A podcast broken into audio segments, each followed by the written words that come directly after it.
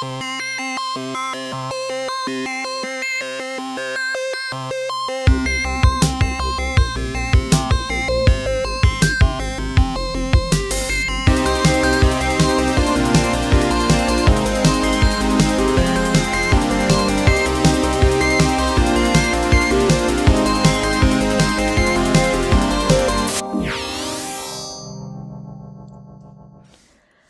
und herzlich willkommen zu Multicast. Ich bin Laura. Und ich bin Friedrich. Herzlich willkommen zu unserer ersten richtigen Folge. Ähm, mir ist beim letzten Mal aufgefallen, dass wir vielleicht äh, mal dazu sagen sollten, welchen Tag wir haben. Das ist eine gute Idee. Weil wenn wir schon Ankündigungen machen und irgendwie von nächster Woche sprechen, dann ist das sicherlich hilfreich. Heute haben wir den 11.12.2017. Und ich hoffe aber, dass im Gegensatz zur letzten Folge äh, ich das heute auch noch am selben Tag veröffentlichten bekomme. Vorausgesetzt, wir werden noch vor Mitternacht fertig. Ja, das, davon gehe ich aber mal aus. Ähm, genau. Die Website und so und der äh, Podcast-Feed bei iTunes und so sind jetzt nämlich auch alles fertig. Das heißt, man kann uns jetzt richtig abonnieren. Ähm, das äh, hilft natürlich dabei, das dann auch zeitnah zu veröffentlichen. Genau. Ähm, was ich auch vergessen habe beim letzten Mal, ähm, ist noch ein paar Danksagungen auszusprechen, nämlich zu einerseits äh, Clemens, der unser Intro gemacht hat. Vielen Dank dafür. Und äh, an Lukas, der unser äh, Logo erstellt hat. Das Logo ist übrigens ähm, so ein Mashup aus, aus, aus dem AGDSN-Logo mit diesen äh, verbundenen Notes und äh, spielt aber auch ein bisschen auf den Namen an. Äh, bin damit eigentlich sehr zufrieden. Ich finde, sieht auch richtig gut aus. Ich habe nicht erwartet, dass wir so schnell ein vernünftiges Design, Intro und Logo hinbekommen. Ja, Lukas, der hat jetzt schon, äh, das ist nicht sein erstes Podcast-Logo, ah. das er entwirft. Äh, ein erfahrener podcast ja, bei den Kollegen, bei den Dresdner Kollegen von der Zukunftsmusik und der Couch-Fraktion hat er das auch äh, erstellt. Cool, ähm, vielen so. Dank an Clemens und Lukas. Genau, ähm, ja, haben wir sonst noch irgendwas an Vorgeplänkel? Nicht, dass ich wüsste. Ich denke, ähm, wir haben beim letzten Mal schon, schon genug gesagt und deshalb steigen wir jetzt einfach mal direkt ein in die, in die Sachen, die so in den letzten Wochen passiert sind. Ähm, wir werden jetzt natürlich ab und zu auch nochmal weiter zurückgreifen und längerfristige Entwicklungen äh, vielleicht ein bisschen mehr im Detail erklären, weil die natürlich euch noch alles dann nicht sagt. Ähm, müssen auch immer dran denken, unsere, unsere Buzzword- und Abkürzungsdichte niedrig zu halten. Aber ähm, falls da irgendwas unklar ist, ähm, schreibt uns einfach in den Kommentaren. Zur Not müssen wir mal ein Glossar erstellen oder so. Das wäre vielleicht ohnehin nichts Schlechtes. Wollte ich gerade sagen, wäre vielleicht ganz gut überhaupt für AGDS ein Neueinsteiger. Das sowieso, genau. Wie das immer so ist im Alltag schleifen sich so Sachen schnell ein und für Außenstehende ist es dann ja oft sehr, sehr undurchsichtig. Ähm, und so bei den, bei den IT-Menschen, Nerds, ist, sind ja so TLAs auch immer sehr beliebt. Genau. Äh, vielleicht ganz kurz nur, damit ihr wisst, wie es heute laufen soll. Wir wollen euch kurz erklären, also erzählen, was so Neues passiert ist, was demnächst ansteht. Und äh, danach wird es noch so einen kleinen technischen Teil geben, also falls es irgendjemand nicht so interessiert, kann er dann wieder abschalten und dann sich auf die nächste Folge freuen. Genau, ich mache aber auch wieder äh, Kapitelmarken auf jeden Fall ähm, mit rein, so dass man da auch sich dran langhangeln kann. Äh, mal gucken, was wir in Shownotes zusammensammeln müssen. Ich glaube, die meisten Sachen sind nicht so linklastig, aber ähm, da bin ich natürlich auch immer bemüht, dass man die Sachen auch ein bisschen nachvollziehen kann. Genau, aber dann legen wir jetzt mal los.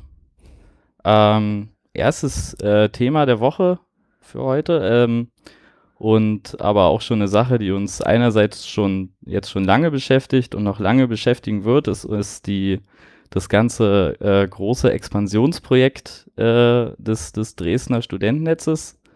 Ähm, und konkret haben wir in den letzten Wochen neu in unserem Kreis begrüßen dürfen die Gret-Palucker Straße 11 die wurde gerade renoviert. Ähm, 240 Einzelapartments gibt es da. Kosten, glaube ich, so 320 Euro, was ja schon relativ happig ist für Dresden, aber ist halt auch funkelnagelneu. Sind das nur Einzelapartments? Das sind nur Einzelapartments. Die ah. haben die, die alte Wohnform beibehalten, die da vorher auch drin war. Und ähm, ja, ist natürlich auch auf dem Wohnungsmarkt aktuell ansprechend. Gute Lage, Gute frisch Lage. renoviert. Ja. Wenn man sich anguckt, was die privaten Investoren so bauen, die bauen ja auch alle so Einzelapartments und so. Finde ich so aus sozialem Aspekt, finde ich das gar nicht so gut. Ich wohne gerne in meiner Fünfer-WG. Studenten-WGs sind schon eigentlich was Feines. Ist was Feines. Naja, Geschmackssache. Jedenfalls, ähm, wie auch immer, die wurde halt im, im Zuge der Renovierung quasi an uns, an uns übergeben. Das bot sich ja ohnehin an. Da musste eh alles neu gemacht werden, neu verkabelt. Ähm, und dann ähm, haben wir die auch quasi leer übergeben bekommen, dass wir da unsere Technik einbauen konnten. Ähm, das ist natürlich immer ganz interessant, so eine Baustelle auch mal zu begleiten. Das ist ja ähm, gerade in der Größenordnung, ich meine, das ist ein, ein 17-stöckiges Hochhaus. Ähm, das ganze Bauprojekt sollte sich über zwei Jahre erstrecken. Effektiv sind es jetzt, äh, naja, fast zweieinhalb geworden, wie sowas äh, immer ist. Ist natürlich ganz interessant, sowas mal zu begleiten als Student. Wie sich das dann so Schritt für Schritt weiterentwickelt Ja, und immer ein neuer, neuer Teil dazukommt. und was so alles schiefgehen kann und wie so das dann aussieht. Ähm, ja, da hatten wir alle so ein bisschen drunter zu leiden, das Studentenwerk, die Hausmeister und wir. Ähm, ist natürlich immer ärgerlich, wenn sowas Und nicht, natürlich die neuen Mieter. wird. Und die neuen Mieter natürlich auch. Ja, die mussten dann erstmal noch ins, ins äh, unsanierte Gebäude daneben einziehen. Aber ich denke, wir haben das alles ganz gut hinter uns gebracht. Auch unser Notbetrieb in dem, in dem alten Gebäude ähm, daneben lief, naja, den Umständen entsprechend, denke ich, ganz gut. Ähm, Ja. vielen Dank nochmal an alle, die sich da beteiligt haben bei uns. Wir hatten wirklich viele Engagierte, die da sehr viel Zeit investiert haben, um es möglichst gut hinzubekommen. Genau, wenn die Leute schon, schon äh, in, in, in, in, ich weiß gar nicht, seit wie vielen Jahrzehnten nicht saniertes Gebäude da einziehen mussten, dann dachten wir uns, na wenigstens das mit, mit dem Netz kann ja klappen. Ähm, das war uns natürlich ein Anliegen. Genau, ähm, ja, ansonsten hat es jetzt ganz gut geklappt, nachdem dann die letzten Baumängel beseitigt waren. Wir haben neue Technik eingebaut, dass da auch wieder jedem Studenten symmetrisches Gigabit bis ans Bett zur Verfügung steht. Ganze Gebäudeverkabelung und so ist natürlich schön bei so einem frisch renommierten Gebäude. Das Studentenwerk fragt uns da auch immer, was wir da haben möchten und so, dass man das mal so richtig ähm, sich bauen lassen kann, wie man das gerne haben möchte. Genau, es ist sehr angenehm, dass wir in den letzten Jahren so gut mit dem Studentenwerk zusammengewachsen sind oder zusammengearbeitet haben, dass man da Hand in Hand an der besten Internetausstattung für die Bewohner arbeiten kann. Genau. Was zum Beispiel ähm, hier in der, in der Wundstraße gibt, äh, wo ich halt wohne, ist äh, so, eine, so eine kleine Ärgerlichkeit, ist, dass wir das tatsächlich ähm, in einigen der Gebäuden hier wir uns dran beteiligen müssen, wenn Leute einen DSL-Anschluss haben müssen, bei, äh, haben wollen bei einem normalen kommerziellen äh, Telco. Ähm, da müssen wir dann immer loslaufen und äh, irgendwelche Kabel stecken in Räumen und dann zum, ist das zum Teil nicht gut dokumentiert, wer da überhaupt wo wohnt. Sowas ist natürlich immer nervig. Wir machen das natürlich auch äh, nach so gut wir können, aber sowas lässt sich halt vermeiden, wenn man da von Anfang an sich äh, in den Bau und die Verkabelungspläne und so mit einbezogen wird. Da sind wir jetzt ähm, in dem Gebäude, kommen wir da auf jeden Fall drum rum. Genau, das war die, die GPS 11 mit der ganzen Baugeschichte. Eigentlich hätte die eine eigene Folge verdient Wahrscheinlich. mit all den Auf und Abs und den technischen Tricks, die wir da ähm, vollzogen haben, um den Parallelbetrieb ähm, zum Teil zu sicherzustellen. Aber wollen wir uns jetzt hier, glaube ich, nicht so lange aufhalten. Und damit auch schon die erste Abkürzung fürs Lexikon, GPS Ah, 11. habe ich vorhin gesagt, inzwischen, aber ich habe am Anfang habe ich Gretpa-Lukas-Straße genau, gesagt. Gritbelucker Straße 11. Ähm, um die Ver Verwirrung zu vervollständigen, vor, ich weiß gar nicht, irgendwann hieß das auch mal noch Parkstraße. Ähm, ja, aber solche Sachen ändern sich tatsächlich auch manchmal. Genau, ähm, das war das eine Wohnheim. Ähm, äh, nicht, nicht ganz so groß und so neu, aber dafür äh, in einer noch viel traumhafteren Lage gelegen ist das Wohnheim Neuberinstraße. Das äh, ist tatsächlich gerade erst vor, vor anderthalb Wochen sozusagen ähm, dann auch hardware-seitig zu unserem Netz dazugestoßen. Geroutet hatten wir das schon länger, aber jetzt ähm, steht da auch unsere Technik. Das ist tatsächlich ein ähm, relativ kleines Wohnheim, ähm, auch relativ abgelegen, aber wunderschön, direkt mit Elbblick äh, an der Elbwiese. Im Sommer sehr angenehm. Sehr, Mit der Luft, also mit dem Seewind vom Fluss. Ja, Sehr fantastisch. und auch einen hervorragenden Grillplatz gibt's da. da freue ich mich auf jeden Fall äh, schon drauf, dass äh, wir das jetzt auch zu uns zählen dürfen. da könnte man das Nutzergrillen auch mal wieder einführen. Das wäre auf jeden Fall eine gute Location, vielleicht ein bisschen klein. Naja, mal schauen. Genau, ähm, genau, die Technik dafür kam ja auch erst äh, die Wochen an, aber wir, da sind wir auf jeden Fall, sind wir ganz froh, können wir drei Kreuze machen. Unser, unser großer Plan für, für 2017 ist damit, zumindest was die Wohnheime wirklich angeht, haben wir damit erfolgreich abgeschlossen, so wie das mit dem Stufe verabredet war. Unser Rahmenplan ist bis jetzt Genau. noch recht gut erfüllt. Ja. Planübererfüllung, könnte man fast sagen. Genau. Ähm, ja, an der Stelle noch ein bisschen, bisschen Ausblick ähm, aufs nächste Frühjahr bis, bis Sommer. Ähm, dieser Expansionsprozess geht halt weiter. Ähm, wir müssen jetzt konkret noch das, ach, wie heißt, wie nennt man das? Studentenhaus? Ich weiß nicht genau, wie das sich nennt. Es gibt hier das, das Tusculum, da ist ähm, Da sind Räume drin. Genau, verschiedene Veranstaltungsräume und ein Studentenclub, äh, der Studentenclub WU5, der nicht in der Wunschstraße 5 ist, wo unser Büro ist, sondern äh, ganz woanders. Das verwirrt die Erstis immer wieder. Genau, das, das Tusculum müssen wir noch anschließen. Ähm, da wohnt aber keiner drin, deshalb ah, ähm, habe ich das jetzt nicht so ganz mitgezählt. Ähm, genau, und fürs nächste Jahr stehen dann die Wohnheime Hoyerswerder Straße vermutlich an. Da haben wir auf jeden Fall Technik schon dafür da. Gucken, wie das konkret weitergeht, weil das wäre dann tatsächlich auch schon, auch schon wieder Planübererfüllung. Das wäre vorgezogen. Das glaube ich, eigentlich erst für 2019 dran. Oha.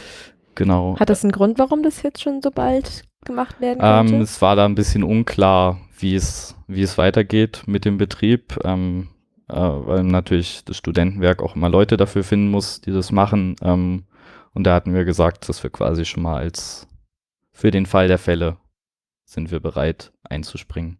es Alles liegt halt klar. auch ein bisschen weit weg von unseren bisherigen Büros, deshalb ist es nicht ganz so einfach, aber ähm, da müssen wir ja ohnehin dran arbeiten, an den Prozessen und so drumrum. Genau, und was auf jeden Fall nächstes Jahr noch andere sind, sind die Wohnheime Reichenbachstraße 29 bis 31 ist, glaube ich, die Nummer. Ähm, und, äh, Die Gutzko-Straße. und die Gutzko-Straße, genau. Beide hier ganz unweit gelegen. Das fügt sich ähm, hoffentlich gut ein in unsere bisherigen äh, Strukturen. Also es liegt an der, liegen beide an der Reichenbachstraße zwischen Hochschulstraße und Wohnstraße. Zwei, also das sind die zwei, zwei unserer großen Standorte, die wir schon haben. Das funktioniert dann hoffentlich auch gut. Genau, das ist so, was wir nächstes Jahr dann äh, zu tun haben. Ja, ich denke, das äh, reicht auch erstmal dazu. Auf diese ganze Expansionsgeschichte werden wir immer und immer wieder zurückkommen. Das, Das wird uns stimmt. halt noch lange beschäftigen bis 2021 auf jeden Fall. das ist Ähm, gerade so unser Hauptgeschäft, neue Sachen übernehmen. So ein bisschen, ja. Aber diese anderen Sachen dürfen natürlich davon auch nicht. Das im stimmt. Schatten man darf nicht vergessen, dass man auch alte Technik ab und zu ersetzen muss. Das auch, ja. Äh, das ist eine hervorragende Überleitung, weil ähm, alte Technik ersetzen ist natürlich immer, immer so eine Frage. Ähm, irgendwie, also es ist ja tatsächlich selten so bei uns, dass die, die Technik, die wir benutzen, um die Leute direkt anzuschließen, die geht selten wirklich kaputt. Und wenn, dann ist eigentlich immer ein Garantiefall bei uns, weil auch die Serviceverträge und so mit den Herstellern einfach so gestrickt sind. Kein Unternehmen lässt sich da gerne drauf ein, dass es einfach Sachen kaputt gehen und es dann keinen Ersatz dafür gibt.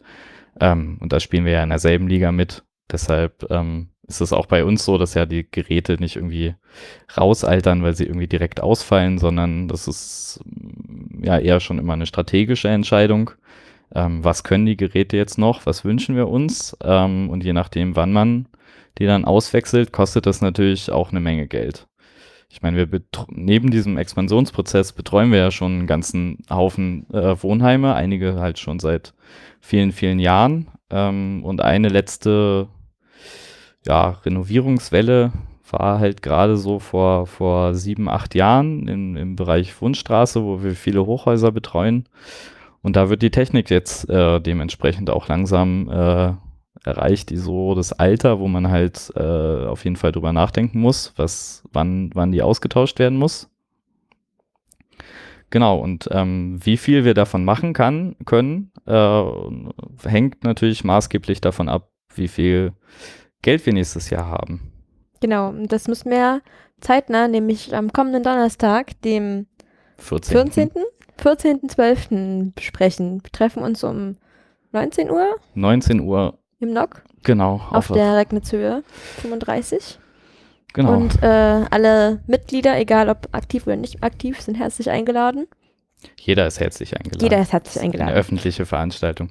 Aber insbesondere sind natürlich unsere Mitglieder da herzlich willkommen auf unserer Vollversammlung. Ähm, das ist halt unser, unser höchstes Gremium, ähm, wo wirklich die, die ganz fundamentalen Entscheidungen getroffen werden. Jetzt nicht irgendwie äh, gestritten wird, irgendwie welche, äh, wie viel, wie viel Zoll äh, der Fernseher haben muss oder so, sondern wirklich die großen, die großen Sachen geregelt werden, wie halt unser Haushalt für das Jahr 2018. Ähm, der ist auch schon äh, seit einer ganzen Weile ähm, natürlich fristgerecht auf unserer, auf unserer Website ähm, veröffentlicht. Kann man sich mal angucken.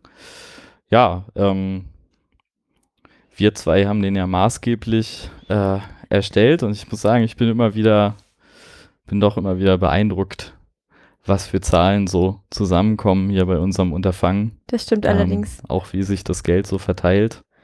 Ja, vor allem natürlich Team Network, was sich um die Infrastruktur des, der Hardware kümmert, ähm, ist natürlich immer sehr bemüht, den Großteil der Einnahmen auch wieder auszugeben. Wie zum Beispiel für die Neuausstattung von Wohnheim oder für den Ersatz von Geräten, die langsam das Ende ihrer Aktualität erreicht haben. Ja.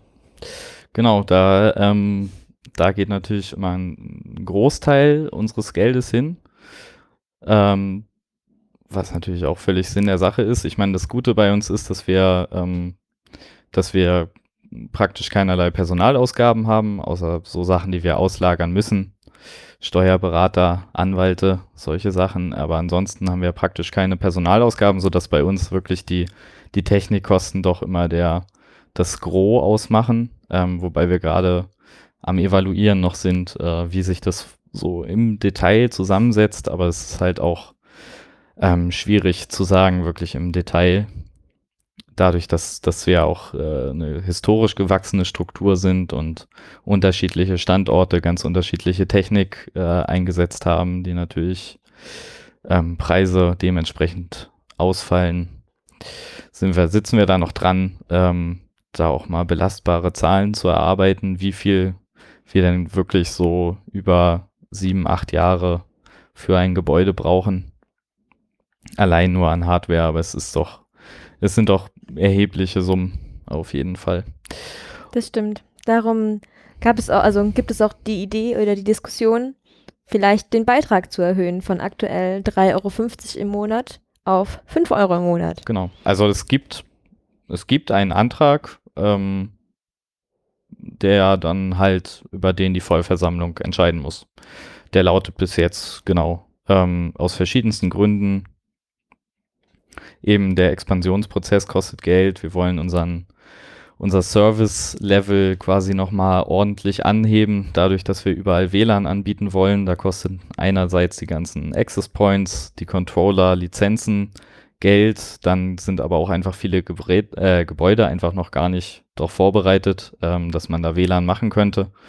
Da müssen dann Kabel gelegt werden. Ähm, das klingt erstmal nicht so teuer, denkt man sich, weil so ein paar Meter Kabel und so okay.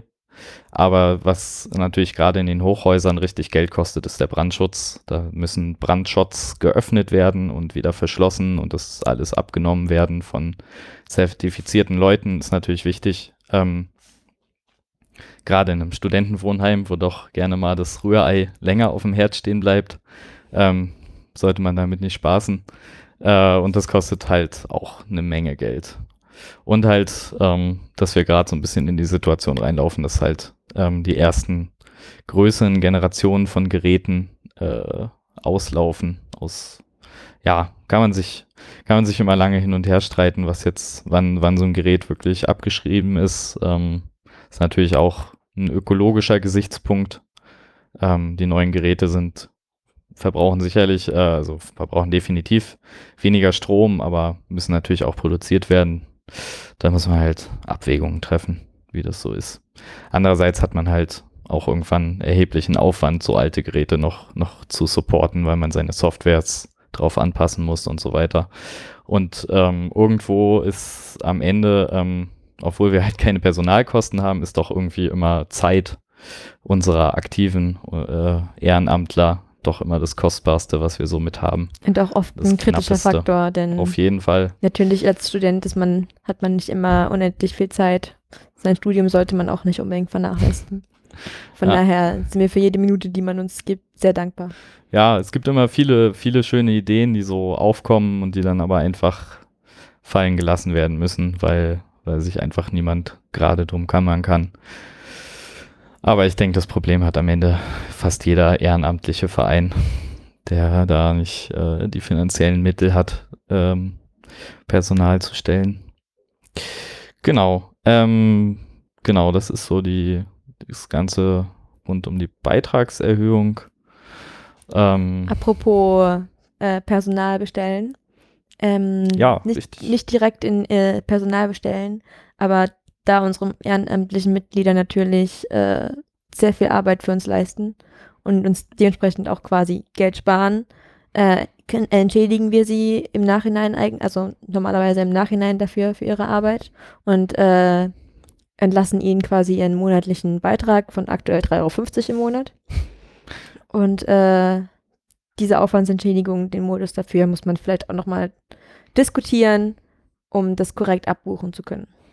Ja, also wenn man das mal im, im Kontrast äh, der restlichen studentischen Selbstverwaltung an der TU sieht, ähm, äh, gerade im, im, im Studentenrat, da kann man ja tatsächlich zumindest relevante ähm, Beträge, auch nichts, was wirklich irgendwie was mit einem Lohn oder so zu tun hat, ist auch immer alles noch symbolisch, also irgendwie so ein Euro pro Stunde oder sowas ähm, kann man da ja durchaus äh, beantragen. Ähm, habe ich auch selber schon gemacht. Ist natürlich auch ganz cool, wenn man sich irgendwie als, als Wahlausschuss oder so ähm, die Nächte um die Ohren geschlagen hat beim Auszählen oder so, wenn man dann für immerhin so ein, so ein halt, ja, eine Aufwandsentschädigung halt sieht. Ähm, für einen Studenten ist das natürlich auch nochmal mehr Geld quasi, als äh, das jetzt vielleicht so klingt. Andere würden halt sagen, ja, habe ich jetzt irgendwie äh, Tage und Wochen gerackert für 50 Euro, aber ein Student freut sich ja doch. Bei uns ist es halt auch eher eine,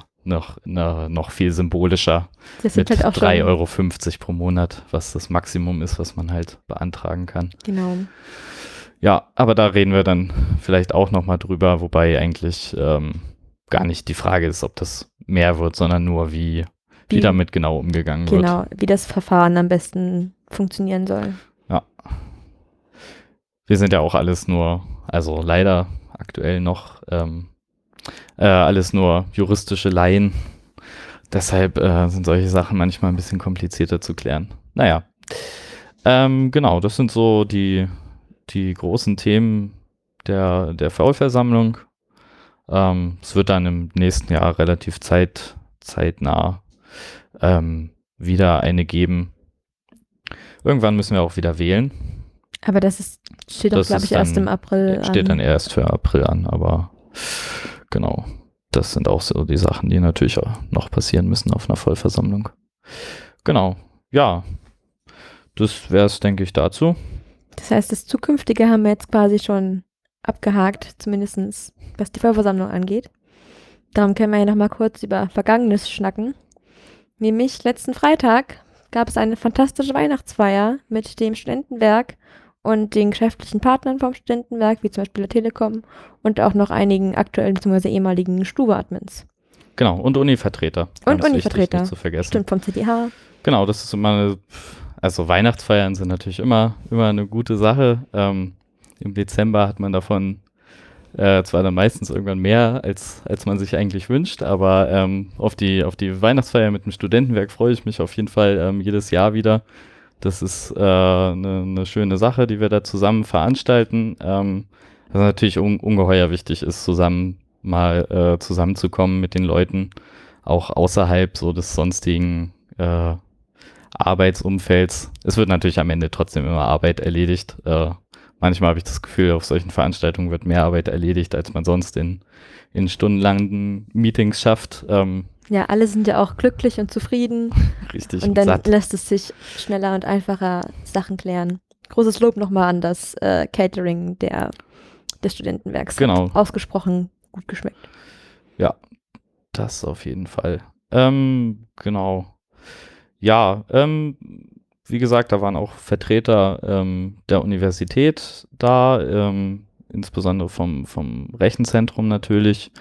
Ähm, mit denen haben wir auch immer wichtige Sachen zu besprechen, wie zum Beispiel das, das Traffic Limit, das uns ja doch immer umtreibt. Wir sind, ähm, wir haben halt hier das, die Vereinbarung mit dem, mit dem Rechenzentrum, dass ähm, wir pro ähm, Mitglied ähm, drei Gigabyte am Tag quasi dem zur Verfügung stellen können. Also es läuft über so ein Prepaid-Kreditsystem äh, quasi so ein bisschen. Also jeden Tag kommen drei Gigabyte dazu und was auch immer man verbraucht ähm, im Up- oder Download ähm, wird halt abgezogen.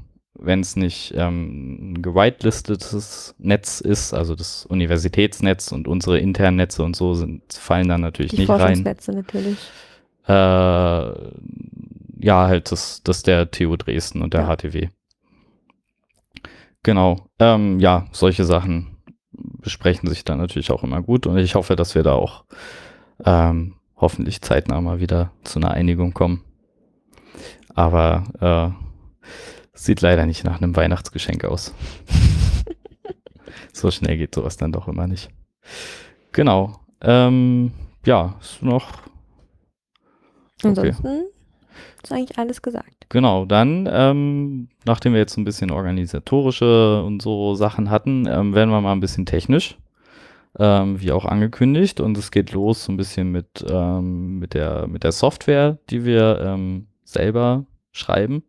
Nämlich unsere, unsere Website agdsn.de, ähm, das, das, ja, man kann es vielleicht schon Content Management System nennen, ähm, was da läuft, ähm, ist tatsächlich selbst programmiert in einem äh, Stack aus äh, Python und Flask, wem das vielleicht was sagt. Ähm, die ganze Website, ähm, der ganze Code dafür liegt auch auf GitHub.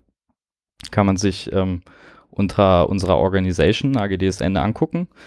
Und ähm, genau, ich wollte einfach mal drauf, drauf hinweisen, dass da auch ähm, in letzter Zeit hat sich da mal wieder ein bisschen was getan. Äh, Vielen Dank an, an, an Sebastian für die jüngsten äh, Pull-Requests, die äh, das, das UI äh, an einigen Stellen mal wieder so ein bisschen aufgefrischt haben, bisschen, bisschen äh, responsiver gemacht haben, so wie man sich das heutzutage vorstellt, mit, mit scrollender Navigation und was man so nicht alles hat. Ähm, genau, das werde ich auch mal verlinken. Ähm, genau. Kann man jetzt natürlich sagen, okay, äh, selbstgeschriebenes CMS, das klingt ja eher mal eher so ein bisschen nach, nach einer törichten Idee, aber es geht bei uns natürlich auch einfach darum, dass die, dass die Leute sich ausprobieren können. Ähm, das hat natürlich dann auch mal seine, seine, seine Nachteile, dass man halt nicht mal eben das 12. WordPress-Plugin äh, irgendwie installieren kann. Aber ähm, darum geht es uns ja auch nicht unbedingt. Die Leute sollen was dabei lernen. Genau. Ähm, kann man sich ja auch mal angucken, ganz gut so auf GitHub, wie so ein Projekt sich, sich entwickeln kann. Und ich finde es einfach immer schön, gerade wenn man das mit ein bisschen damit vergleicht, was man in der Uni macht. Ähm, da schreibt man natürlich auch manchmal Code. Ähm, nicht, dass man jetzt programmieren lernen würde in der Uni. Ähm, das sicherlich nicht, aber ähm, wenn man da mal Code schreibt, dann ist der halt auch eher ja, akademischer Natur und ähm, wenn dann irgendwie äh, die, die Veranstaltung vorbei ist, dann landet der, irgendwo in einem Ordner und man archiviert sich den so weg. Aber dann war es das auf jeden Fall. Das ist halt bei uns hier ganz anders. Wenn man hier Code schreibt, äh, dann, dann ein, ein Pull-Request später äh, betrifft er auf einmal tausende Menschen. Das ist ja vielleicht auch sowas, was man jetzt sonst nicht unbedingt hat als, als Student, wenn man noch so am, am Ausprobieren und, und sich entwickeln ist. Ja, das finde ich immer, das finde ich immer ganz schön. Und man bekommt auch immer direkt Feedback von Auf- sehr vielen Leuten, wenn Fall. man möchte. Gerade wenn es an die netzkritischen Sachen geht. Ich meine, unsere Website das ist jetzt mehr so informativ und schön. Ähm, aber gerade wenn es an die netzkritischen Systeme gibt, die irgendwie unsere Authentifizierung machen oder sowas, ähm, da, da kriegt man sehr schnell sehr lautstarkes Feedback im Zweifelsfall. Aber ist ja auch nicht schlecht. Man lernt ja von jedem Feedback. Richtig. Und das Schöne ist, bei uns, bei uns kann man nicht gefeuert werden. egal, was schief geht. Ja, Genau. Wie gesagt, einer unserer Hauptaufträge ist ja auch Bildung. Wir möchten natürlich auch unseren Mitgliedern die Möglichkeit geben, sich selbst zu bilden oder in Kooperation mit anderen Mitgliedern mehr Bildung zu erhalten. ja. So Umgang mit Kritik und so ist ja auch immer eine, eine wichtige, wichtige Sache. Genau. Fehler muss man machen. Ähm, ich glaube, bei uns ist ein ganz guter Ort, um die, um die mal gemacht zu haben. Das stimmt. Ja, ähm, genau. Jetzt sind wir schon fast ein bisschen abgekommen. Was wollte ich denn noch sagen? Genau, ähm, auch eine Sache, die sich auf, auf äh, unserer Website getan hat. Äh, ein paar Mitglieder haben es tatsächlich schon äh, auch entdeckt, äh, ohne dass wir es irgendwo bekannt gegeben hätten oder so. Und zwar gibt es jetzt so einen so Button, da steht irgendwie äh, Caching Services daneben. Ähm, darüber kann man jetzt äh, unseren, unseren, unseren Caching-Service aktivieren. Ähm, das ist äh, eine ganz interessante Sache, die halt auch jemand äh, von Felix ähm, gebastelt hat über das, ja, es hat sich doch jetzt fast übers, äh, über ein ganzes Jahr erstreckt, mehr oder weniger, von, von Idee über Hardware-Realisierung, über Software-Realisierung, bis es dann jetzt auch wirklich mal ähm, im, im Frontend unserer Website angekommen ist. Ähm, und zwar ist es äh, einfach ein Service, über den, wenn man den aktiviert, dann ähm, äh, wird ähm, Traffic zu aktuell nur zum, zum, äh, zum Game, also was, wie nennt man das? Was ist Steam?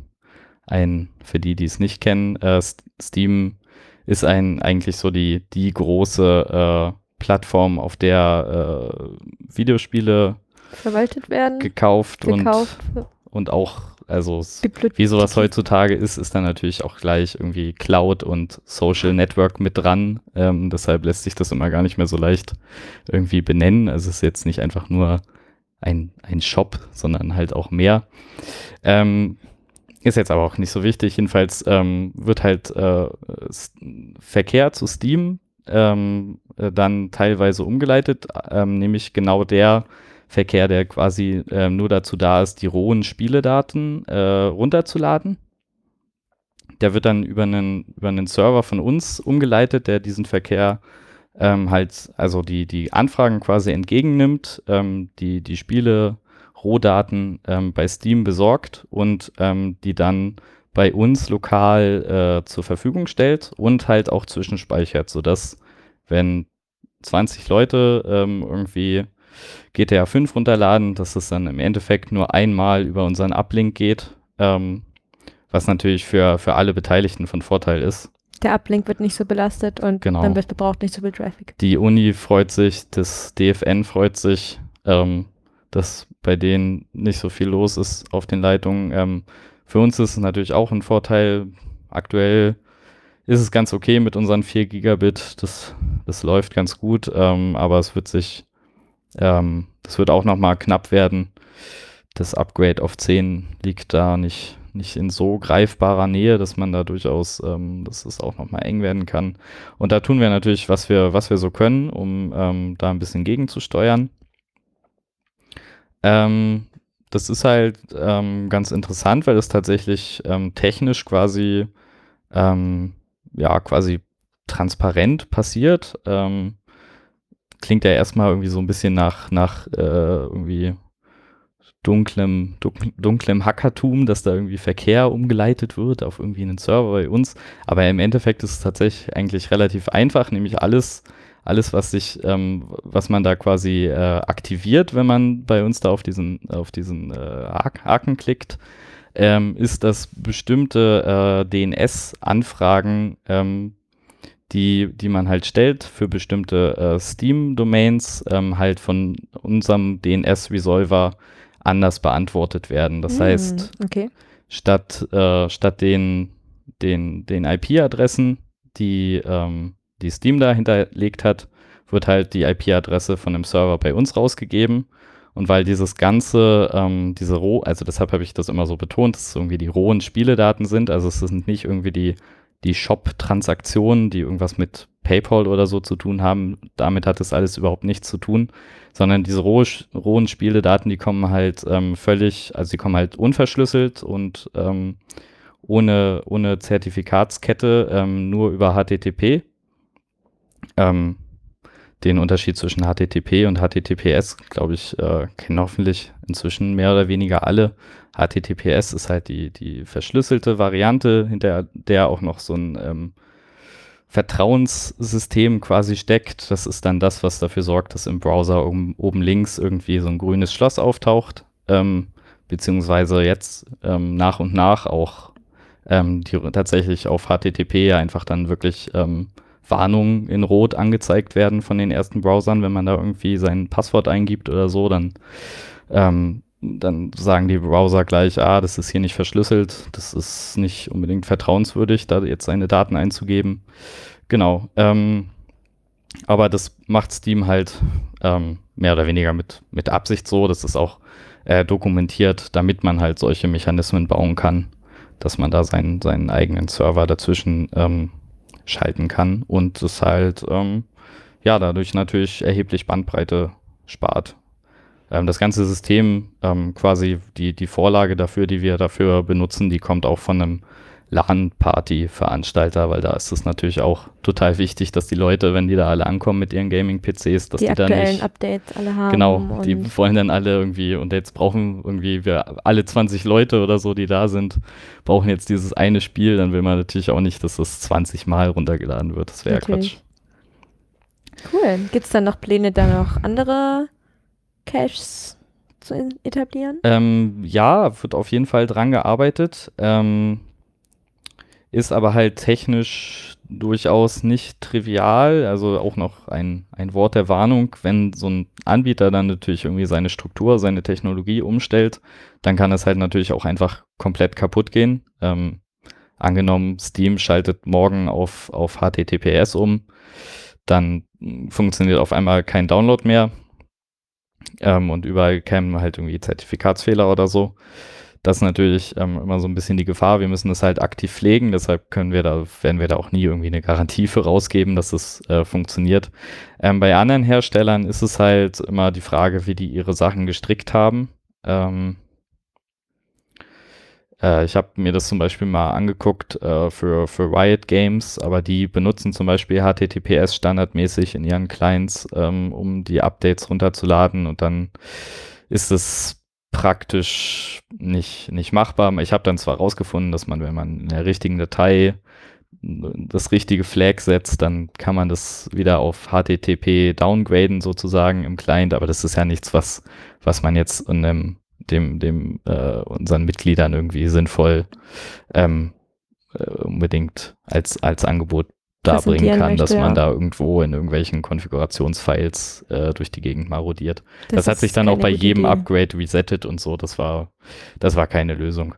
Ähm, genau, deshalb muss man da immer gucken von Anbieter zu Anbieter. Ähm, es wird auf jeden Fall an weiteren ähm, Services gearbeitet, was mir persönlich auch allein schon deshalb äh, ein Anliegen ist, dass wir das halt, soweit es irgendwie technisch möglich ist, ähm, dass wir das halt auch wirklich realisieren, ist natürlich aus so einer ähm, äh, Netzneutralitätssicht, ähm, finde ich, ähm, weil es natürlich jetzt hier, ich meine, wir sind jetzt nicht, nicht die Welt mit unseren dreieinhalbtausend Nutzern, ähm, die angeschlossen sind, aber es ist natürlich irgendwo eine, eine Marktverzerrung. Ich meine, offensichtlich ist jetzt jeder, es ist es äh, irgendwie incentiviert, dass man jetzt Steam-Spiele kauft im Zweifelsfall und nicht bei äh, GOG oder irgendwelchen anderen ähm, Anbietern. Ähm, das ist natürlich, ist natürlich ein Problem.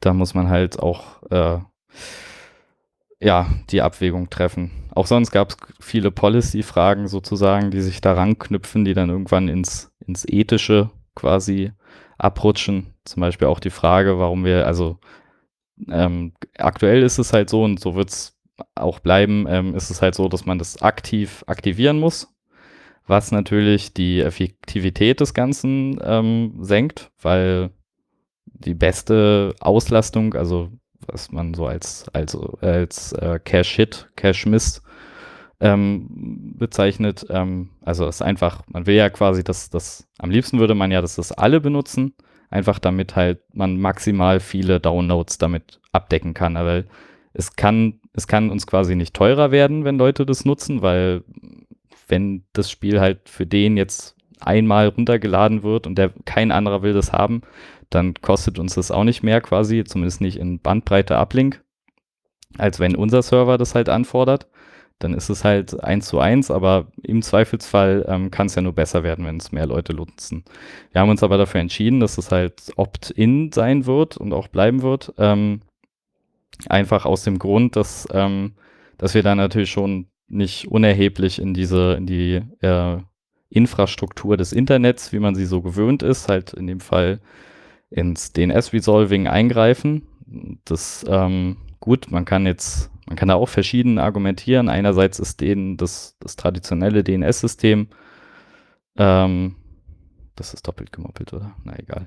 Ähm, ist halt überhaupt nicht kryptografisch abgesichert oder so. Also es gibt da, das ist quasi ein reines Vertrauenssystem sozusagen, dass die Resolver, die ich frage, halt werden hoffentlich schon die Antworten liefern, die quasi die Inhaber der Domains auch irgendwo spezifiziert haben auf ihren Nameservern, ist aber halt nicht, nicht abgesichert oder so.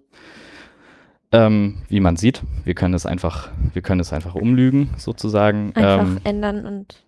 Genau, und da war halt aber die, quasi die, die Quintessenz, dass es halt, die Leute setzen halt ein gewisses Vertrauen quasi in, in diese Infrastruktur und wir wollten da die, die, wie nennt man sowas, die, äh, die, die, also die, den, diesen, diese Kette nicht, nicht ohne Wissen und Zutun des, des Nutzers nicht unterbrechen.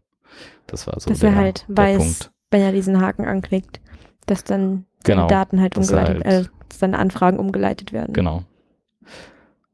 Ich meine, über die Metadaten und so an der Stelle muss man sich eigentlich nicht groß streiten, wenn das irgendwie, das geht eh alles über unsere Leitung. Wir können da einen Blick drauf werfen, wenn wir das wollen, ähm, in dem Sinne. Deshalb ist es an der Stelle nicht so kritisch. Tatsächlich war es historisch auch so, dass wir zum Teil auch äh, äh, ohnehin schon Records ausgeliefert haben, früher äh, zumindest, die, die so auch nicht ähm, vom, vom autoritativen Server äh, stammten, einfach weil Leute halt, weil da ähm, Sachen in der Synchronisation zwischen Uni und uns schiefgelaufen waren und dann die Sachen einfach divergiert sind. Aber naja, ist halt, ähm, das war jedenfalls das Ergebnis der Diskussion. Ähm, ist sicherlich auch äh, irgendwo nachvollziehbar. Aber kommt halt mit einem Preis. Genau, ähm, das war so noch die andere Policy-Sache. Ja, was kann man dazu noch sagen? Ja, so, also, ja, aber so, so Cache-Angebote gibt es auch noch von anderen Anbietern. Ähm, zum Teil sieht es sogar so aus, dass die dir einen, einen Server sponsern, den sie bei dir reinstellen und dann kommen deren Inhalte halt darüber. Ähm, gibt es zum Beispiel von, von Netflix ähm, solche äh, Appliances, auch von anderen Anbietern da müsste man wahrscheinlich dann nochmal dieselbe, dieselbe Diskussion führen, wenn die, wenn diese Inhalte in unsere äh, internen Netze wandern würden. Aber ja, ähm, genau. Ja, ist vielleicht auch was, wo, wozu man uns gerne mal eine, eine Meinung hinterla zu hinterlassen kann. Ähm, ich bin da, wie man vielleicht rausgehört hat, auch nicht ganz Unvoreingenommen. äh, und, ja, das einerseits, aber andererseits sehe ich halt auch definitiv diesen, diesen Konflikt. Ich meine, dieses äh, Stream-On-Produkt von, von der Telekom äh, finde ich halt auch eine Unmöglichkeit. Und jetzt ähm, bauen wir aber eine ähnliche äh, Diskrepanz bei uns hier selber auf an, an dieser Stelle. Naja, ist alles immer in der Praxis nicht, ähm, nicht ganz so einfach, wie es sich manchmal auf irgendwie, wie es sich auf, auf Twitter kommentiert. Genau. Ähm, und am Ende des Tages wollen wir irgendwie das tun, was für unsere, für unsere Mitglieder gut ist und denen was bringt. Ja, ich denke, da, Da haben wir jetzt auch schon mal einen ganz guten Ausflug hinter uns gebracht. Also wie Ähm, gesagt, gerne Feedback irgendwie in die Kommentare oder Ja, so auf uns zukommen. Wir freuen uns immer. richtig. Ähm, so, was, ja, dann machen wir mal weiter. Ähm, es bleibt technisch, aber wir kehren zurück die reine Hardware zurück. so ein bi- bisschen auf, auf die Hardware-Ebene, genau.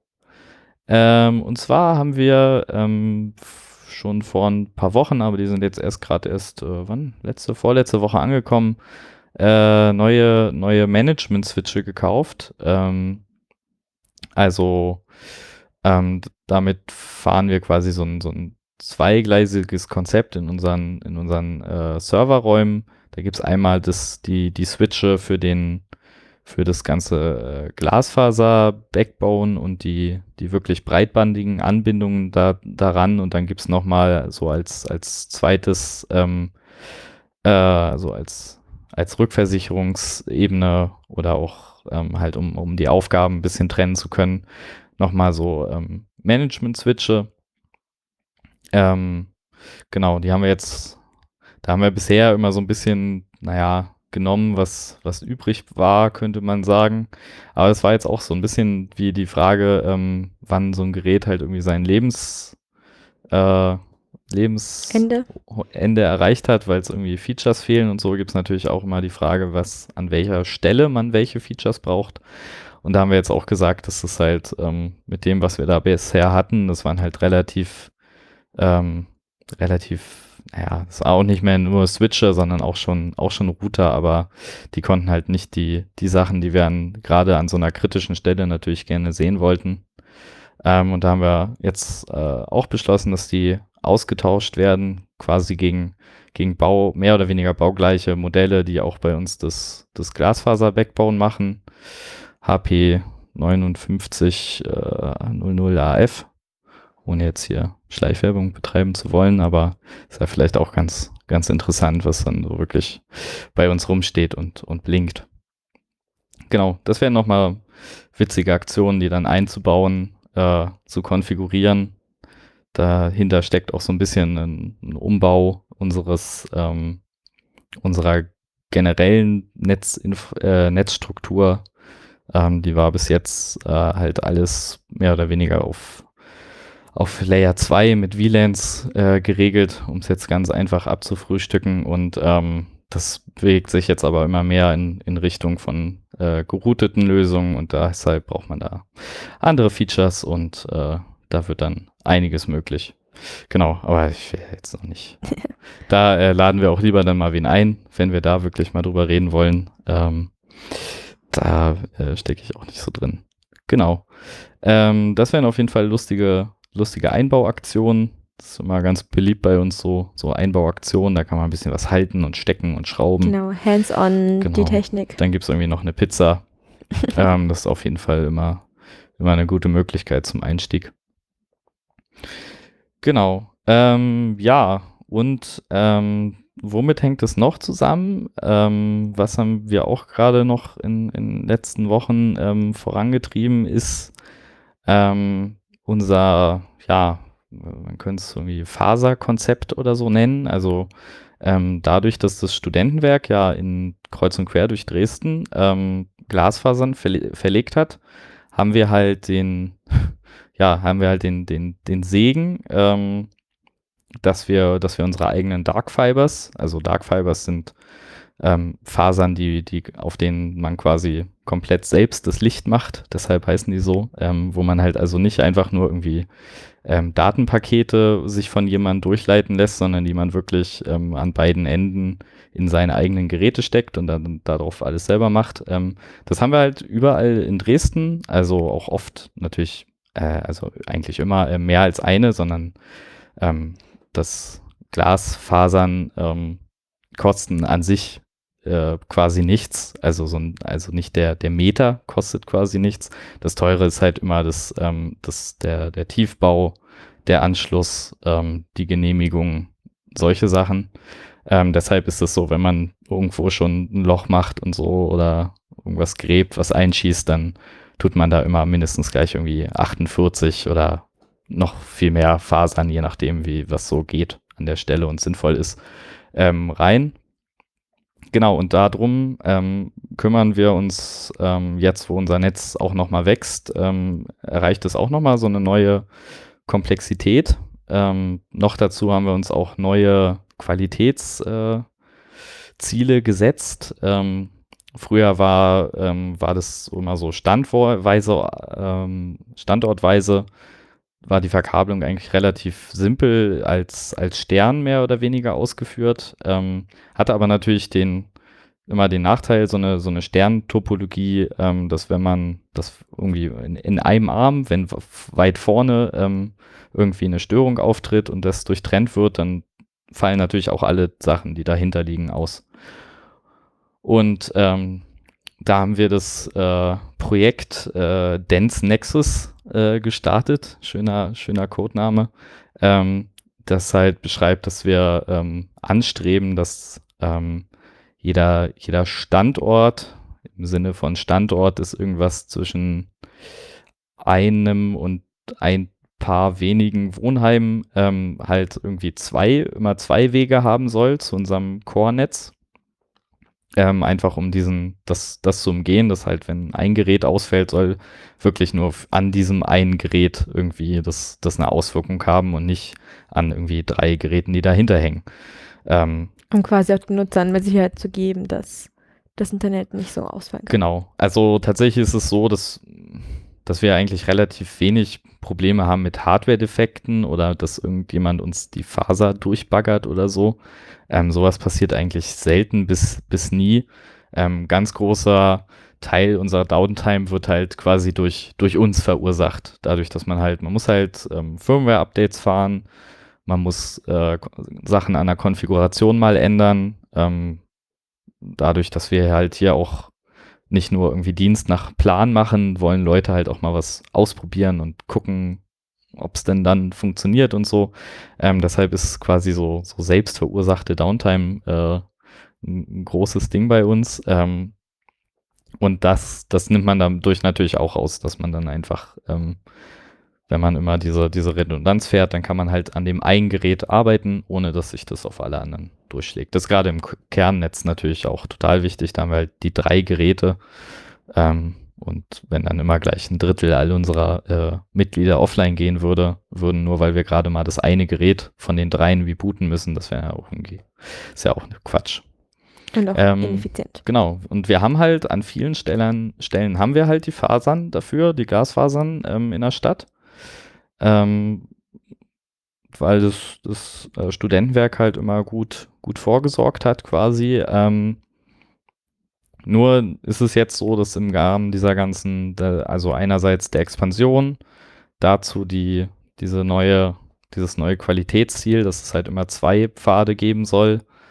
Ähm, und nochmal, dass, dass wir unsere, auch unsere Serverstandorte nochmal ein bisschen umstrukturiert haben, wird es jetzt halt auf einigen, auf einigen Strecken sehr, sehr eng. Bis ähm, völlig unmöglich. Ähm, ähm, zum Beispiel zwischen unserem es, also es gibt so den einen Kernnetzstandort, äh, das ist die Wundstraße 5, da laufen ganz, ganz viele Glasfasern zusammen und insbesondere auch die, die ähm, aktuell unsere einzige Verbindung zur Uni sind.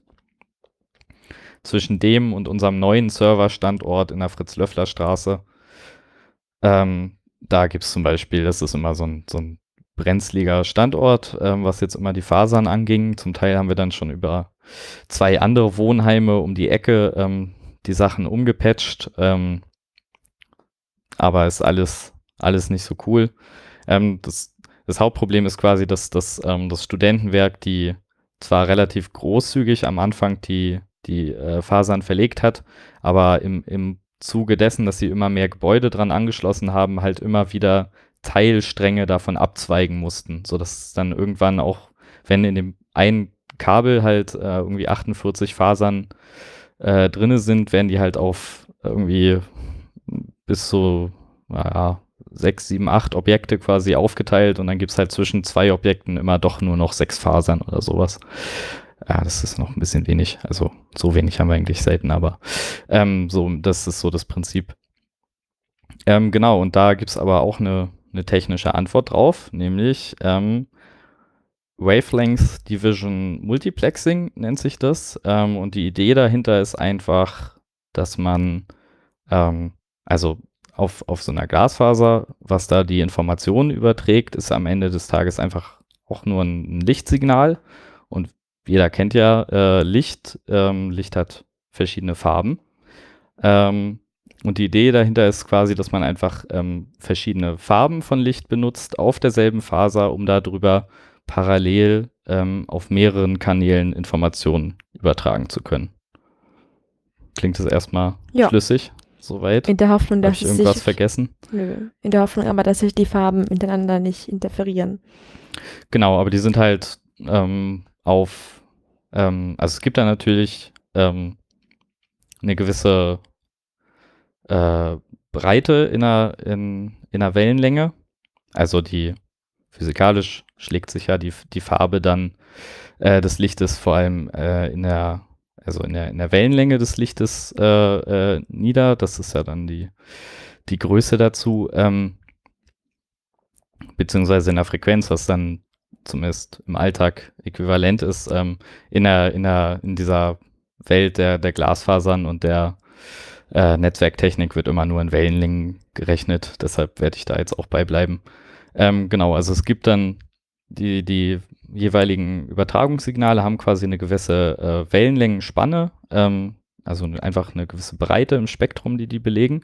Genau, ähm, und da muss man dann halt einfach gucken, quasi wie, wie schmal kann man das machen ähm, und dann wie viele äh, Kanäle kriegt man dann quasi auf so auf das, auf das Band, wo man halt sinnvoll äh, Laser für bauen kann und was man sinnvoll über eine Glasfaser übertragen kann. Okay. Genau, das es spielt sich auch alles nicht mehr im sichtbaren Lichtbereich ab, aber das ist äh, hier nicht so wichtig. Also diese Analogie mit den Farben funktioniert vollkommen. Ähm, ist wirklich nur ein bisschen verschoben quasi. Ähm, genau, und ähm, das, genau, und das mit den, je nachdem, wie breit man diese, diese Kanäle macht, ähm, das ähm, unterscheidet dann die Technologien nochmal so ein bisschen.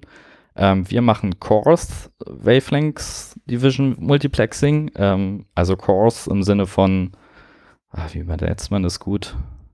Krude, äh, grob. Ähm, also das ist quasi so noch die, die einfachere, billigere Technologie ähm, wo die Kanäle halt äh, relativ breit sind und man halt deshalb nur ähm, 18 Kanäle über eine Faser bekommt. Was aber natürlich, also was halt praktisch wirklich schon mal, also naja, das mit der 18, sagen wir mal 16 jetzt für der Einfachheit halber, ähm, was natürlich effektiv schon mal eine Versechzehnfachung der Über äh, Übertragungsgeschwindigkeit bietet, je nachdem, welche Technologien man so einsetzt. Wir setzen ja fast überall ähm, 10 Gigabit ein, da kann man das so, so davon sprechen. Krass.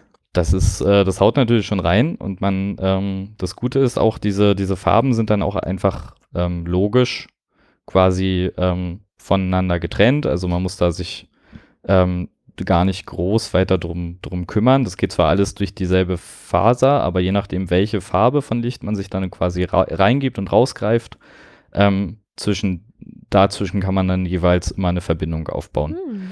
Ähm, das gibt's, das hat alles natürlich einen Preis. Ähm, und zwar an mehreren Stellen kostet das Geld. Und auch, also es hat auch noch einen Preis, der sich nicht in Geld niederschlägt unbedingt. Ähm, einerseits braucht man halt die, die, die Technik, die das erstmal ermöglicht. Also ähm, das nennt sich dann äh, MUX, Demux, also Multiplexer, Demultiplexer. Ähm, kann man sich im Prinzip vorstellen wie, wie ein, Prisma, da kennt man das ja auch, da kann man Licht reinscheinen und dann fächert sich das so auf in die verschiedenen Farben, so regenbogenmäßig. Ähm, ist in der, in der, in der Realität und bei den Intensitäten und es muss ja auch alles sehr genau sein und so und äh, so natürlich dann nicht ganz so einfach, aber ähm, so kann man sich das erstmal vorstellen. Ähm, so funktioniert es im Großen und Ganzen auch einfach, dass man halt einfach ähm, entweder hat man quasi äh, weißes Licht, also die, die Sammel, äh, das, das, zusammengefasste Signal, ähm, was aus der Faser kommt und teilt das wieder auf, auf die ganzen äh, Geräte, die man ansprechen möchte. Oder es gibt halt die umgedrehte Richtung, dass man von den verschiedenen Geräten das einsammelt und dann zusammenfasst ähm, auf die eine Faser. Genau. Ähm, dafür braucht man schon mal äh, Geräte. Ähm, die kosten, je nachdem, wo man die kauft, ähm, äh, kosten die auch schon mal ähm, irgendwas zwischen äh, 400, 500 und äh, bis hoch zu 2000 Euro pro Stück. Man braucht natürlich ein paar, um so eine Strecke betreiben zu können. Ist also schon mal nicht ganz, ist das also schon mal noch nicht ganz unerheblich, aber ist so im Vergleich, ja, das so für, für wirklich für Netzwerktechnik ist es noch relativ äh, okay. Deshalb haben wir uns halt auch dafür entschieden, unter anderem. Ähm, und was man dann natürlich noch braucht, sind die Laseroptiken, die auf den entsprechenden, äh, in den entsprechenden Farben senden und empfangen. Ähm, normalerweise ist es halt so, dass man die einfach alle, alle Laseroptiken, die man so hat, halt einfach auf derselben äh, Farbe senden und empfangen. Das heißt, die kann man auch mehr oder weniger beliebig kombinieren. Da ist jetzt auch schon wieder. Naja, es, ähm, da, das, das Tal das steigen wir jetzt heute nicht hinab. Ähm, okay. Genau, aber ähm, genau, und dann braucht man natürlich für die ganzen verschiedenen Farben, also bei uns halt äh, 16 Stück. Wenn man alle Kanäle ausnutzen möchte, braucht man halt 16 verschiedene Varianten von äh, Transceivern. Was Jawohl. natürlich so, was so organisatorisch und äh, habe ich jetzt immer die richtigen Paare da und was mache ich jetzt, wenn einer davon kaputt geht? Dann kann ich ja nicht einfach irgendeinen anderen nehmen, sondern ich brauche halt wieder den mit genau der, mit genau der Wellenlänge, mit der Farbe. Ähm, das ist natürlich, ähm, also die Geräte, diese Laseroptiken kosten so schon mal mehr als die Standard 0815 Dinger sozusagen, die halt, äh, wo man nur einen Kanal quasi pro, pro Faser befeuert. Ähm, und zwar nicht unerheblich, also es geht gleich in Richtung Faktor drei bis vier. Ähm, die werden auch immer teurer. Ähm, also es gibt so eine Verteilung über das Frequenzspektrum da quasi ähm, für, für die, äh, wie rum ist, für die niedrigen Wellenlängen. Ähm, das sind quasi noch die billigen. Also einer davon ist quasi auch quasi nur die Standardwellenlänge. Ähm, und dann wird es aber so alle paar Kanäle ähm, wird es nochmal äh, ein gutes Stück teurer. Ähm, ja, so dass man, und die obersten Kanäle kosten dann wirklich so das, das drei-, vierfache vom, von einem Standard-Transceiver. Ja, das sind dann alles so Kosten, die da zusammenkommen. Ähm, und das haben wir uns jetzt aber auch alles nochmal noch mal angeguckt. Also bis jetzt haben wir halt ein so ein Paar im Einsatz, halt um ähm, eine besonders ähm, belastete Strecke ähm, da quasi realisieren zu können. Also einfach die zwischen unseren äh, zwei Hauptserver-Standorten ähm, weil wir da halt auch so ein Redundanzkonzept fahren wollen, dass die auch nicht nur unsere, unsere Wohnheime, sondern natürlich auch unsere Server nach Möglichkeit zwei Pfade ähm, zu, zu unserem Kernnetz haben. Was passiert, wenn zum Beispiel einer von den Mux, Demuxern kaputt geht, theoretisch, dann ist alles tot. Das ist natürlich auch so ein Preis, den man bezahlt. Also man hat dann 16 Kanäle auf einer Faser. Das ist schön, aber man hat dann auch 16 Kanäle auf einer Faser. Das heißt, wenn diese eine Faser ausfällt oder einer dieser äh, Mux, Demuxer, dann ähm, sind dann natürlich alle Kanäle im Zweifelsfall von betroffen, die da drüber gehen. Das ist natürlich auch sowas, was das dann im, im Betrieb zu einem sehr zentral, also zu so einem Single Point of Failure machen kann. Punkt, da muss man sich das schon ein bisschen überlegen. Ähm, das Problem hat jetzt zum Beispiel auch, auch die Universität. Die würden eigentlich ein, am, bei uns am Weberplatz, äh, würden die eigentlich auch gerne mehr äh, einbauen, aber da müsste man halt genau so ein Gerät wechseln und dann ist halt alles erstmal offline, was an dem Gerät dranhängt und deshalb kommt es quasi nicht in Frage. Ähm, genau, das ist natürlich auch so ein Problem, das man dann hat. Ähm, wobei diese Mux-Demuxer, ähm, die wir haben, sind halt auch rein passiv. Also es ist wirklich nur optische Elemente. Das heißt, da ist jetzt nichts irgendwie, dass ein Lüfter ausfällt oder sowas. Da geht gar kein Strom rein. Das, das ist schon relativ zuverlässig. Werden. Ich meine, Transceiver nutzen sich ja auch ab. Ja, genau, aber bei einem Transceiver hast du ja auch aktive Ja, okay. elektronische Komponenten. Aber ja, ich, das weiß ich tatsächlich jetzt nicht. Ähm, falls ein Hörer da äh, Einsicht hat, ob solche Sachen tatsächlich aus abnutzen. Ich kann es mir nicht so richtig vorstellen, aber an sich hast du natürlich an den Übergangspunkten zwischen irgendwie, wo, äh, wo du die Glasfasern irgendwie anschließt an die Sachen und so, hast du natürlich ähm, immer Verluste und das dann natürlich sich als Energieeintrag und so widerschlägt. Ob das relevant ist, ich denke eher nicht. Also ich hoffe mal, dass die, dass die halten. Das hoffe ich auf jeden Fall auch. Genau, das ist natürlich so ein Problem, aber deshalb ähm, wollen wir da halt auch so ein bisschen davon weg, dass wir halt nur genau ein Paar davon haben und werden da jetzt unser Netz nochmal erweitern. Ähm, ist auch schon, die Anschaffung dafür ist schon beschlossen.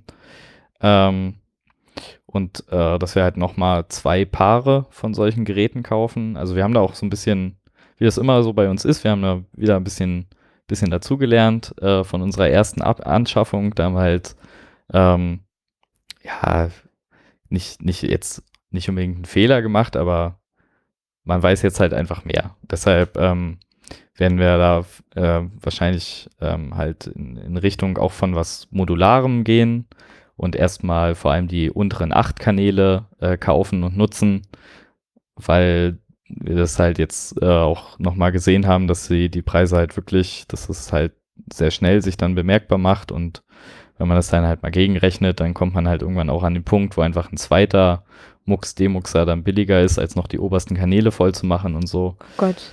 Ähm, genau, also haben wir einfach ein bisschen dazugelernt ähm, äh, und ja, auch, auch noch so bei so ein paar anderen Sachen. Ähm, Außerdem hat der Hersteller, von dem wir da kaufen, inzwischen das alte Produkt, das wir erst gekauft hatten, abgekündigt. Also mussten wir uns auch was Neues suchen. Ähm, genau, das wird auf jeden Fall nochmal interessant, ähm, dann da die, die Verkabelung hoffentlich mal so ein bisschen zu finalisieren.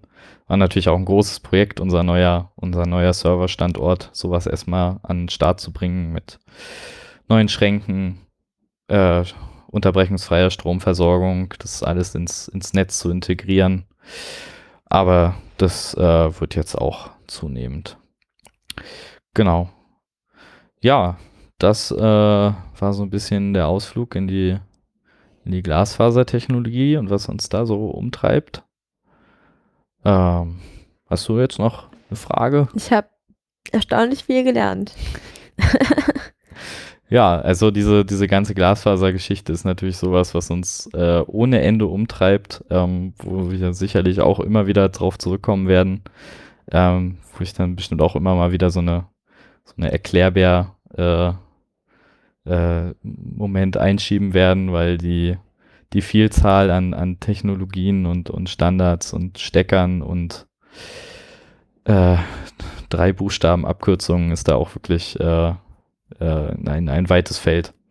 Und dabei haben wir es ja noch quasi äh, einfach, dadurch, dass wir nur, in Anführungszeichen, nur ähm, Fiber to the Building ähm, machen und äh, nicht irgendwie über Dutzende Kilometer hinweg irgendwelche äh, Bauernhöfe mit, mit Glasfasern anschließen wollen, ähm, konzentrieren wir uns ja vor allem aus, auf so Glasfasertechnologien aus dem, ja, die man jetzt sonst eher im, im Data Center oder so Kontext auch benutzt und noch nicht mal unbedingt auf die, äh, die, die Sachen, die man dann, ähm, die dann so kommerzielle Anbieter wirklich benutzen, um Endkunden anzuschließen. Das wäre auch nochmal noch mal ein weites Feld. Da kenne ich mich leider auch gar nicht so richtig aus. Ähm, genau.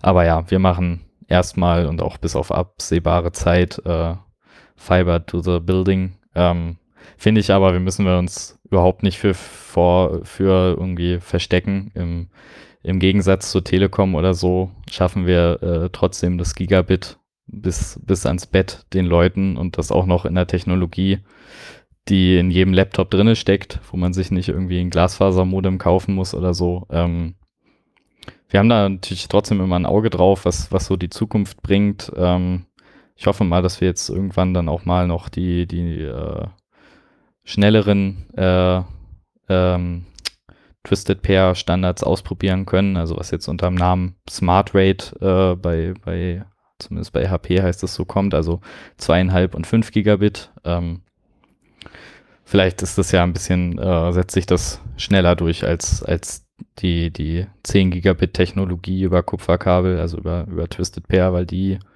ist ja, die scheint ja im Consumer-Markt einfach nicht anzukommen, Okay. soweit man das sehen kann. Woran merkt man das, dass die nicht ankommt? Naja, also solange sowas nicht mal in einem Gamer-PC oder so irgendwie Ah, angepriesen okay. und verkauft wird, äh, hat es halt einfach niemand. Also inzwischen, die, die Preise sind ein bisschen runtergegangen in letzter Zeit, aber man ist da immer noch bei, bei hunderten Euro für so eine Netzwerkkarte. Ähm, auch auf, auf einer Netzbetreibersicht ist es ähm, nicht attraktiv, weil äh, Stromverbrauch und, und so einfach zu hoch sind. Ähm, wir, ich meine, wir setzen das ja, ich glaube, wir setzen das, ich glaube, wir haben irgendwie, also wir haben auch nur eine, an einem, exakt einem Standort äh, äh, das im Einsatz, 10 Gigabit über, über Twisted Pair. Ähm, ja, weil es sich einfach nicht, nicht anbietet. Ähm, in allen möglichen anderen Szenarios ist man entweder mit, mit Direct Attached äh, 10 Gigabit für ultra kurze Verbindungen bis zum nächsten Server oder halt mit Glasfasern dann irgendwie besser bedient. Ja, aber mal gucken, was da die Zukunft bringt. So, jetzt sind wir auch, Ich bin jetzt gespannt. sind wir schon völlig äh, Abgekommen vom Thema. abgekommen vom Thema, wie Ja, auch dann immer. war heute eher so die Friedrich erklärt die Welt-Folge. Ja. ähm, ich hoffe, ich habe nicht zu viel Unfug erzählt. Ähm, äh, äh, Hinweise, Korrekturen nehmen wir natürlich gerne äh, entgegen, wobei ich mich ja schon, glaube ich, ganz geschickt um äh, Namen von Technologien und so herumgedrückt habe, dass man mir nicht zu viel ankreiden kann. Ähm, genau. Ähm, ja, hinterlasst uns Kommentare zu was auch immer euch interessiert. Das freut uns sehr. Ähm, genau. Ich, genau, was, äh, ich äh, hoffe mal, ich komme auch demnächst dann endlich mal dazu, dass ich noch einen, äh, einen Twitter-Account für, für das Projekt hier aufsetzen kann, Oha. über den ihr euch dann auch äh, gerne äh, auf dem Laufenden halten lassen könnt. Da hoffe ich mal, dass ich vielleicht auch mal ein bisschen äh, so Themen drumherum äh, ab und zu äh, irgendwie verlinken kann und so. Ähm, zum Beispiel Sachen, die bei unseren äh, Kollegen in anderen Studentennetzen passieren Gute und so. Idee. Genau. Ähm, äh, ja, ansonsten guckt auf unserer Website vorbei. Genau. Ansonsten wünschen wir euch dann noch eine schöne restbesinnliche Adventszeit, Genau. frohe Weihnachten und einen guten Rutsch ins neue Jahr. Ja. Und vielleicht, eventuell, können Genau. wir mal eventuell anteasern, ist natürlich nicht fest, es ist sehr spontan. Aber wenn Friedrich in Leipzig unterwegs ist, kann es sein, dass er fremd geht und jemand anderen ins Mikrofon holt. Genau, bei, auf dem, auf dem äh, Chaos Communication Congress in, in Leipzig sind wir auch wieder Zahl, äh, zahlenmäßig kräftig vertreten. Ähm, dieses Jahr leider, wie es aussieht, ohne Assembly. Ähm, das haben wir verrafft. Aber ähm, es gibt andere Studentennetz-Assemblies, das ist am Ende des Tages eigentlich auch fast egal, ähm, wo man uns äh, im Zweifelsfall finden kann. Und vielleicht finde ich da auch noch äh, jemanden aus einem anderen Studentennetz, über den, äh, dass man da mal drüber reden kann, wie es woanders läuft. Genau, oder sonst irgendein Thema. Vielleicht hört man sich dann noch mal dieses Jahr. Ansonsten ähm, haben wir uns vorgenommen, dann fürs nächste Jahr auch zu einem regelmäßigen Rhythmus zu finden. Ähm, das wird sich dann, dann noch zeigen. Ähm, falls es dieses Jahr nichts mehr wird, sage ich auch schon mal frohe Weihnachten und guten Rutsch. Okay, dann bis zum nächsten Mal. Ciao!